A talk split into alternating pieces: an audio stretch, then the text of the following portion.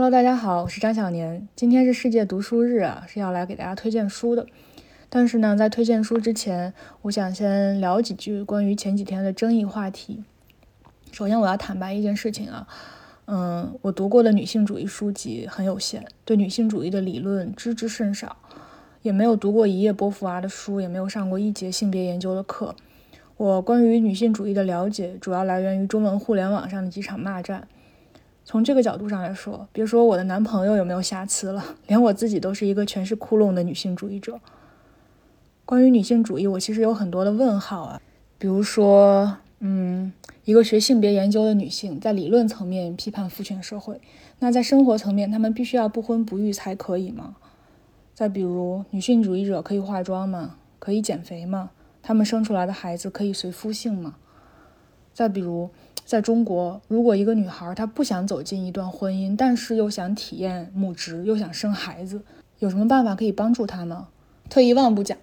我国的精子库不给单身女性提供精子这个事实，我在拍视频之前并没有了解清楚，就单方面的以为这项事业是女性友好的，是可以让很多原本不想结婚但喜欢孩子的女性无需走入她本不必走入的婚姻。那如果我提前知道了这个政策事实，我还会不会支持男朋友去捐精？到底支持捐精是女性主义的体现呢，还是不支持捐精是女性主义的体现呢？其实关于女性主义有太多太多值得讨论的话题了。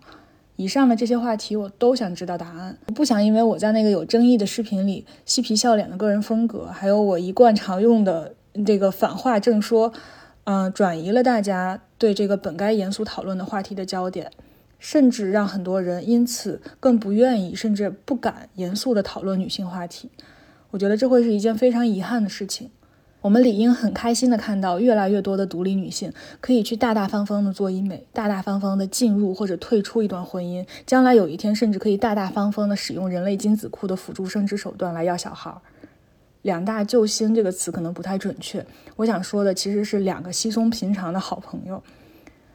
所以呢？呃，我这个全是窟窿的女性主义者也在这里立一个 flag 啊！我想少打点嘴炮，多设立一些关于女性主义的理论，去看一些性别研究的大部头，去认真的读一读波伏娃，然后和大家一起分享我的收获和成长。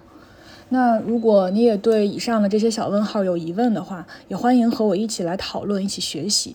我会用前几天微博广告共享计划挣的钱去买一百本波伏娃的第二性，然后通过抽奖送出九十九本。我们一起读，一起把这个事儿弄明白，也算是这场闹剧没有白白的发生。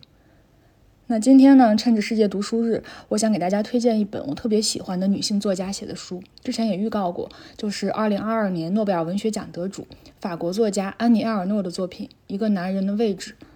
这个是安妮埃尔诺写她父亲的一生的一本书。前几天我还推荐过她的另外一本书，叫《一个女人的故事》，是写她妈妈的。真心推荐大家跟爸爸妈妈一起读一读这两本书，真的写的太好了。我们在上一期播客里讲过，安妮埃尔诺作为一个出身平民家庭，父母千辛万苦工作供她上学，然后呢，她通过读书进入到另外一个阶层，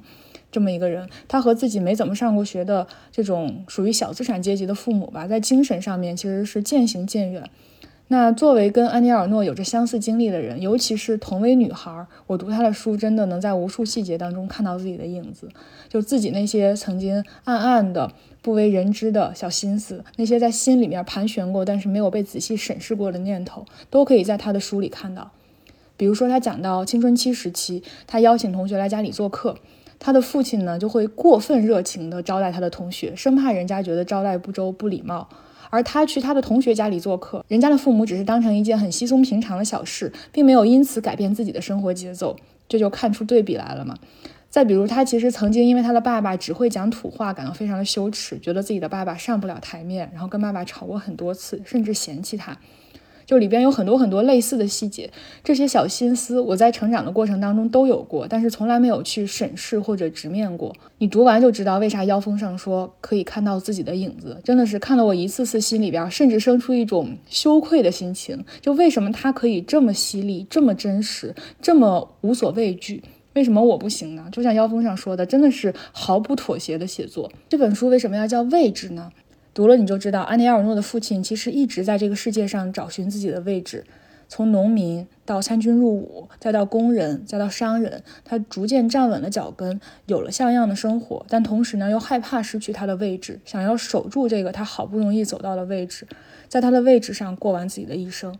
那为了守住他的位置，父亲这个人非常的老实本分，不敢出错，不敢出格，然后很努力、很勤劳的去工作，过得非常的节俭。面对那些他认为比他强、比他厉害或者比他地位高的人，他总是显得羞涩甚至自卑。也会让我想起我的爸爸。我爸爸是一个什么样的人呢？和书里边的这个父亲一样。他也是出身农村，然后他是家里边最小的孩子。我奶奶很早就去世了，在我爸上初中的时候吧。然后我爸他们几个孩子要和我爷爷一起负担起农活和家务。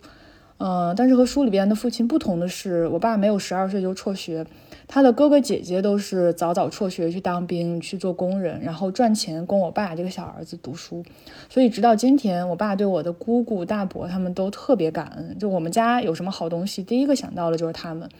然后我爸后来就通过读书进到县城里边去工作，相当于农业户口换成了城市户口嘛，脱离了那种面朝黄土背朝天的世界。就像书里边的父亲一样，他在城市里边找到了自己的位置，也渐渐的有了像样一点的生活。但是呢，同样的，为了守住自己的位置，我爸也和书里边的父亲一样，非常的固执专断，甚至有些保守和土气。比如说，我爸不会讲普通话，而且他坚持不讲普通话。然后呢，在领导面前，他永远都不会表现自己，这点我跟我妈都经常吐槽他。另外，他就是拒绝学习看导航。他作为一个 老司机，他至今都不会看导航，就一直凭借自己的经验在开车。但其实现在那些修路的信息啊什么的，如果你不看导航，根本就不知道。所以他这种经验主义的开车方式，经常害得我赶不上飞机。再比如说，我爸特别希望我能找个班上，不想让我自己开公司，觉得这样太累了，也不太稳定。然后我在他面前，比如说有时候提起我的那些同性恋好友，他就会大皱眉头，并且觉得这个世界正在崩塌。这样说起来，他也是一个全是窟窿的女性主义者啊。但是同时呢，和书里的父亲一样，他几十年如一日辛苦的工作，然后精打细算的维持着我们这个家。他又是那么的替我和我妈着想，从来不会给自己买一件好衣服。凡是跟我上学读书有关的问题，他永远都会放在第一位，为的就是让我去到更大的城市，看到更大的世界，过上更好的生活。即使这样，必然会和他产生爱的分离。所以读了这本书之后，我想做的第一件事就是给我爸推荐这本书。这本书的开头呢，没有从他的父亲写起，呃，反而是写了他拿到了在法国非常难考的教师资格证这件事儿。这是一件非常有象征意味的事儿，意味着他在身份上完成了转变，完全脱离了他父母的阶级，跻身知识阶层。然后说啊，这之后整整两个月，父亲就去世了。他把这两件事儿放在开头连在一起写，其实已经暗示了这本书整体的走向，就是要既写父亲从生到死的一辈子，同时又要书写自己这个女儿作为父亲命运的旁观者、参与者所经历的他自己的变化。那他们的父女关系其实相当于是既有阶级属性，是属于社会结构的，属于理性分析的，同时呢又是有很深的情感力量嘛，是属于爱的那部分的。就像他在开头说的，他说：“我要以我的父亲为主题，书写他的生活，书写我在青春期时与他之间的距离。虽然这种距离是一种阶级距离，但它又是极其特殊的、不可言说的，就像爱的分离。”但是安尼尔诺的诚恳在于，他没有拿那些吓人的大词儿来榨着和分析他父亲和他的那些分歧，比如说不讲卫生、说话粗俗、没有文化。那他作为一个书写者，他本可以用那些带有虚构性质的小说，或者是带有社会学视角的分析式的话语去写他的父亲的，但是他没有，他选择的是把他自己所知道的父亲作为普通人的一生给原原本本的写下来，让大家知道他的父亲是何以成为今天这个样子，而他自己又是何以成为今天的他。并且在写作的过程中，去不断的审视自己，去不断的拷问自己的内心。就像他在书里边写的，他说：“我明白写小说是不可能的事，我只是要叙述一个为生存而奋斗一生的人。我没有权利将我写的作品称为艺术，更不能追求作品如何令人激动。我只是要把他说过的话、他做过的事、他的爱好以及他生命中所经历过的事，客观的记录下来。”这种写法其实需要他对自己的过往极度的真诚、极度的犀利，同时对父亲的情感表达又极度的克制、极度的温和。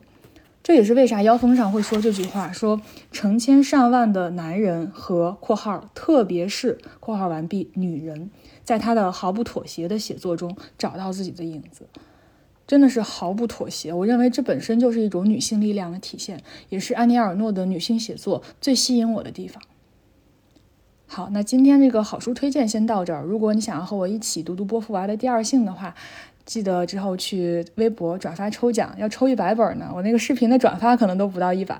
对，因为我特别喜欢安妮尔诺嘛，就看了很多写他的文章，发现波伏娃的《第二性》也是对安妮尔诺影响特别大的一本书。就是波伏娃和布尔迪厄两个人都是影响他特别大的两个法国的算是哲学家吧。好，那今天这期简短的播客就先到这里，我们下期再见吧。